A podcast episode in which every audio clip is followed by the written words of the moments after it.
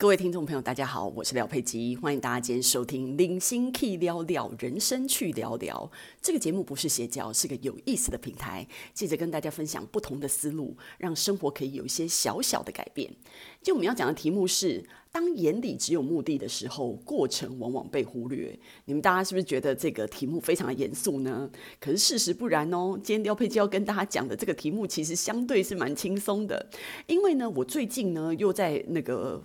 呃，回去读我的那个贾伯斯传哦，那因为贾伯斯真的是嗯我的偶像这样子，然后所以就呃很很很想念他，所以呢，因为他后来又又有另外一本书是呃推翻他之前的立场嘛，因为其实他第一本贾伯斯传，我觉得他真的蛮有度量的诶，他让人家用那种激进就是病态的方式去写他，他为什么同意这本书出版，他实在是太有度量了，天哪！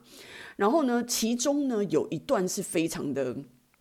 呃，应该不是一段。那本书其实就是用一句话“现实扭曲立场”去贯穿的，你知道吗？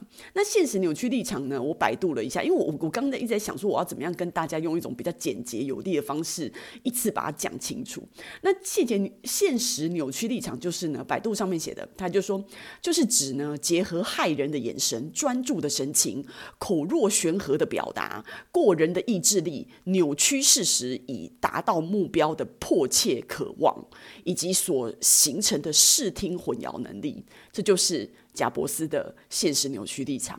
他就是这样子的人，他要做到什么事情的时候呢？他就是要你知道吗？黑的说成白的，然后硬要撸到，就是他的个性是非常极致的啊！我每次都想这些大老板哦，就我们远远的看他，就会觉得说把他当成英雄在崇拜，对不对？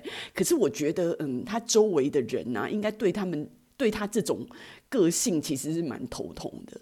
那但当然对我而言，我觉得就是你知道，我我每次看我这些偶像的时候，我都只看他们的优点，因为反正他他们离我很远嘛，所以他们的缺点跟我不相关。但是呢，他们的优点是非常明显而非常令我欣赏的。那我在看这本书的时候啊，就回看这本书的时候，我想到我自己其实有一点点，就是。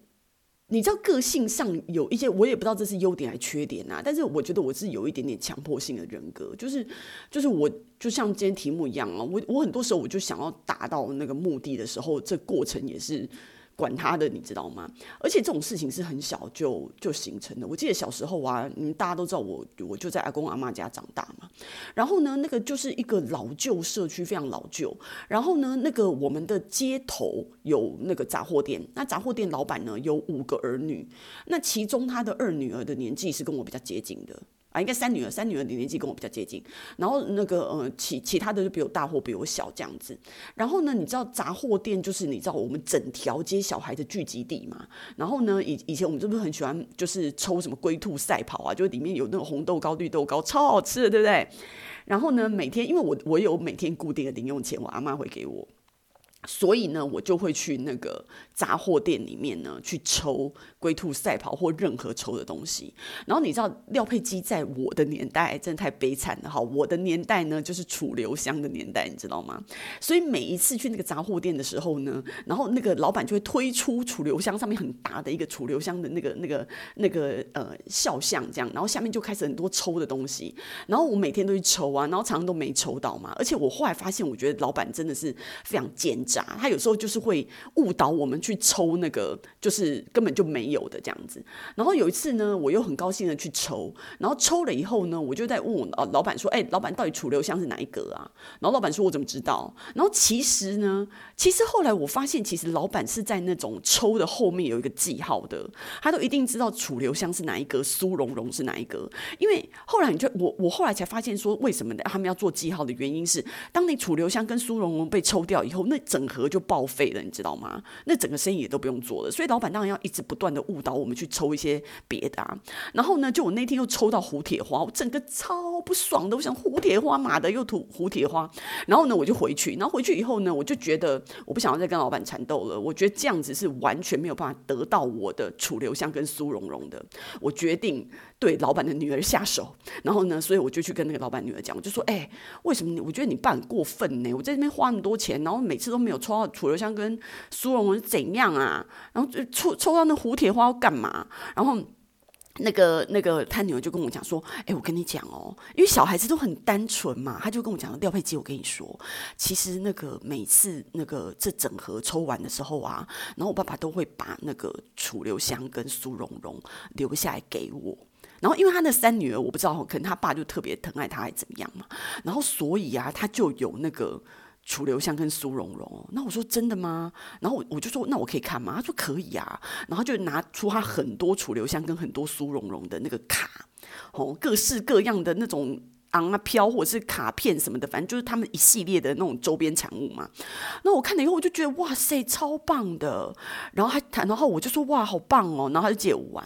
然后因为他非常喜欢我，所以呢，之后呢，他就会，他会有一次，他就偷偷的跟我讲说，楚留香是哪一个。他已经把答案铺路给我了，所以我就是要去那个杂货店的时候，我就要抽那个。然后他爸极力阻止我，就死不让我戳那个，你知道吗？因为他爸非常惊讶，为什么知道那一个是楚留香。然后我就假装我不知道，可是后来反正反正我就硬要戳那个，就那个就是真的是楚留香，就被我戳到，我就很高兴的回家了。那回家以后啊，后来隔天我才知道，我朋友被他爸臭骂一场，因为那整盒是几乎是新的，然后他马上把楚留香铺路给我之后，我抽到他以后，那整盒他那个。生意都不用做了，就等于他那一盒进货的价钱已经全部都被报废了嘛。然后，所以那个杂货店老板超生气的，我就把他女儿臭骂一顿。然后，所以他女儿就跟我讲，他说廖佩吉以后我不能再偷告诉你楚留香跟苏红红在哪啦。这样我爸真的很不高兴什么的。那我说没关系啊，算了，我觉得你不要惹你爸不高兴。我觉得就只。就是呃，以后就是如果你拿到那个楚留香跟苏蓉蓉，就给我就好了。然后他说好啊好，我都会给你。那所以从此以后呢，我再也不想要跟他爸争论这件事情了，因为。整个杂货店的楚留香跟苏蓉蓉都在我廖佩基的手里，因为我已经串通了他的女儿了，就是这样子。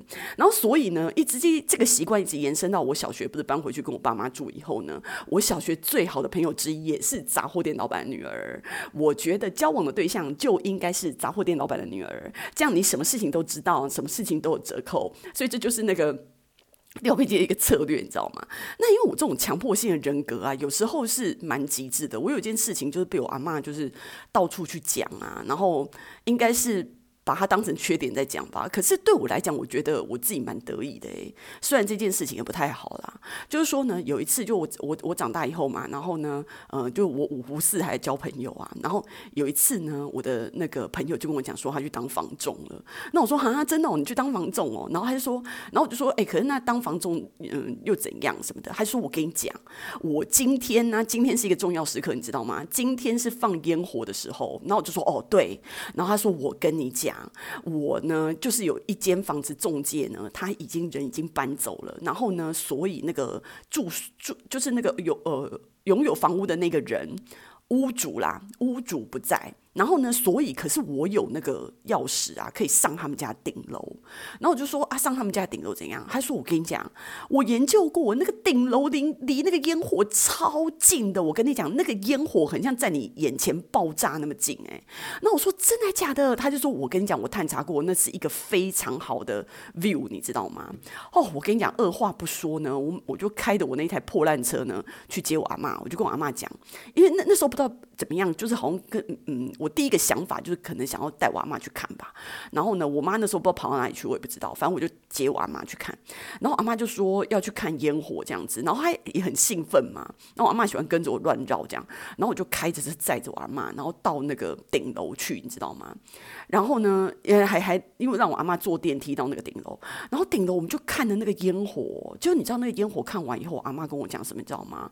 她说廖佩基，我这一辈子没有这样看过烟火。我阿妈就非常的感动，她就觉得天呐，这个烟火才太精彩！因为我跟你讲，到现在我也是非常难忘，那个烟火真的太大太，就是感觉那个钱就是为你花的，你知道吗？还感觉你自己是富豪什么的，你知道吗？然后就整个在那边土豪在那边砸钱，然后那个整个烟火为你绽放，因为真的太大太醒目，那个爆发点真的离我们超近，那整个就是就是爽到最高点的一个经验。好，我跟你讲。悲惨的事情来了，烟火放完以后，看烟火很高兴，对不对？烟火放完以后呢，要回家，塞得要死。然后我就我就开那个车，因为我阿妈脚不好嘛。然后呢，所以我就跟我阿妈讲，我就说啊，我先那个接你那个呃去舅舅家好了哈。然后呢，你。就是先下车，然后我自己再想办法去停车。然后因为我舅舅家就是以前我阿妈家嘛，所以呢，我阿妈就知道他他那个地方，他就说：“我跟你讲，这里真的很难找到停车位，尤其是现在这个状态，我觉得你一定会在那边绕很久，然后你根本就找不到停车位，然后我会在舅舅家等你，等很久你都不会来。”然后我就跟我阿妈讲，我就说：“你放心啦，你不要不用理我，不用理我，你在那边就是坐在车里面晃不舒服，你就先进去舅舅家这样。”然后呢，我就先把他送进我舅家之后呢，我就开始在外面绕一圈。然后后来我觉得绕一圈真的，我的天呐，太塞了，然后哪里也去不了，然后也没有任何的停车位、停车场，什么什么鬼都没有。然后我绕了一圈以后，我就觉得。好，老娘不想要再玩这个游戏了，我就直接把车开进警察局，因为大家知道我在那那个地方长大的，所以我完全知道那边的地形非常清楚，所以我把车直接开进警察局。我把车开进警察局的时候，警警察吓一跳，你知道吗？想说谁谁来了这样子。然后呢，因为我发现那个警察局外面有好几，就是里面，因为警察局外面有那个墙，然后墙的里面有五六个停车位，里面只有停一台车，所以它有四五个停车位都是空的啊。我就直接车子给它开进去，你知道吗？我开进去，那个值班的警察唰一跳，他就跟我讲说：“哎，小姐，你有什么事吗？”然后我就说：“哦，警察先生，我跟你讲，那个你可以借我把车停在这吗？”然后警察就说：“不行啊，这里是警察局，你为什么可以停在这里？”我就说：“你这么多停车位，其实也那个啊，又没有在停什么的。然后今天那个外面这么塞，而且我跟你讲，因为呢，我载我阿嬷，所以我阿嬷脚很不好。然后你知道我从小在这边长大的，所以其实我没有要停多久，大概一个小时，我就会载我阿嬷离开了。所以我现在最重要的事情就是呢，我想要找一个地方让我停车停一个小时。然后我就在那边把这个故事啊讲得活灵活现的这样子，然后跟警察在那边套交情啊。”然后死死推，就是软磨硬泡啦，就是硬要跟那个警察这样讲。后来警察就是完全，他真的同意的。他说：“好啊，那那你就在这边就是停，就就是让你在这边停。”那我就说：“哦，那警察先生不好意思，所以我真的只停一个小时。我那个一个小时到了以后，我马上就会来把车开走的。你知道，到最后我跟警察搞到，警察跟我讲说：‘哦，没关系，你不用急。其实超过一个小时也没关系啦，因为现在这些位置就暂时还不会有人停。’然后所以呢。”警察真的让我停了，然后呢，我就大摇大摆的走到我舅舅家去接我阿妈，你知道吗？然后就跟我阿妈讲，然后我阿妈看到我，她整个眼珠子快要掉下来了。她说：“廖佩基，你为什么？”现在这么快就进来？你把车子停好了吗？我说当然呢，我把车子停好了。那我妈说不可能，啊我住在这边几十年了，什么时候有停停车位？我说哦，车子停在警察局啊。那我阿妈就敢相信。我妈说你车子停在警察局，你犯什么罪吗？我说我没犯什么罪啊，我就跟他借一下停车位啊。那我阿妈就觉得，她就觉得就是你知道，从小把我带大，她就知道我这种极致的个性，她非常的受不了。然后她就。到处去跟我舅跟舅妈讲啊，就说什么我是流氓性格，怎么样怎么样，然后就哪有人就找不到停车位，就往警察局里面塞的，就是这种很瞎的这种情况。所以我就觉得说，其实这种东西真的是从小有一点点性格养成。我觉得贾博士也是一样，你在看贾博士传的时候，你就会发现说他是那种从小。他嗯，他他当然就是一个越来越聪明，然后到最后他会发现说他真的他的整个智商跟养父母的差距很大，然后到最后呢，他呃成功的时候，他是怎么用这种现实扭曲立场，在强迫他养父母，跟强迫他的同事，跟强迫他合伙人，跟强迫所有需要跟他合作跟签约的人，因为我觉得他这种个性其实不是。我我觉得他绝对不是坏人，他只是他只是在想他怎么样可以达到那目的，他没有在想说哦，我现在这样子我是不是很过分啊？然后我这样子是不是很没有人格啊？然后我现在就是为了为达目的不择手段什么？他没有在想这个，我觉得我我相信他是没有。然后他就是为了要达到目的，一定要操控别人。然后他他对他养父母也是一样，其实他非常非常的爱他的养父母，然后也知道他养父母为了抚养他牺牲多少。可是他还是会忍不住这样对他们，然后强迫他养父母帮他付最贵的学费或什么的，然后所以我就觉得说，虽然虽然他他之后那个上学以后没没多久他忙退学了，因为他觉得他在学校学不到什么，然后让养父母这么辛苦的帮他付这个学费，他到最后他其实内心也是蛮不安的。所以你看这个小孩还是有一点点，你知道还是有一点点人道的啦。那但是我的意思说，他就是这种现实的扭曲立场，所以我就觉得说，呃，其实这个。这这个个性我觉得蛮好玩的，大家可以就是去观察一下，就是说自己身边有没有这样子的人，然后这样子的人有时候就是他会。给你生活带来一些蛮多的那个乐趣的，比如说有时候我常常出那个就出国啊，然后如果不知道路，对不对？我记得我我有一次去俄罗斯玩的时候，然后我就不知道路嘛，然后呢，俄文也看不懂，然后他们也不太讲英文，你知道吗？这很烦呢。所以呢，然后我还要下载他们的 app，然后他我我下载他们的 app 叫车，完完全都是用一种文盲的方式在叫车的。我下载他们的 app 以后，那整个俄文我完全看不懂，然后我就去路上拉那些年轻人，因为我觉得较老的他们一定看不懂英文，我就找一些。年轻人，然后年轻人呢，他们如果愿意停下来听我讲的话，我就跟他讲说我要去哪里啊，然后地址在哪里什么的，然后我就说，哎，你可以那个直接帮，就是你可以帮我用 app，就是点嘛，然后或者是就是说用呼叫的方式，然后帮我叫到计程车，然后呢，对方还在考虑的时候，我已经直接把我的耳机塞在他的耳朵里面，就说，哎，你看你你现在现在已经打通了，然后我已经我已经手已经，我边问他的时候，我手已经开始在按电话号码，你知道吗？然后边。把我的耳机往他耳朵里面塞，然后到最后那个电话接通的时候，对方就会因为已经你知道被我逼到这种程度，他就会就是不管怎么样，他就顺顺水推舟、顺理成章的帮我叫到了那个计程车。所以呢，就是每每次都是这样子啊。我还有一次在那个伦敦买票的时候，就是要去买票，然后快要来不及了，然后在路上遇到一个年轻的男生。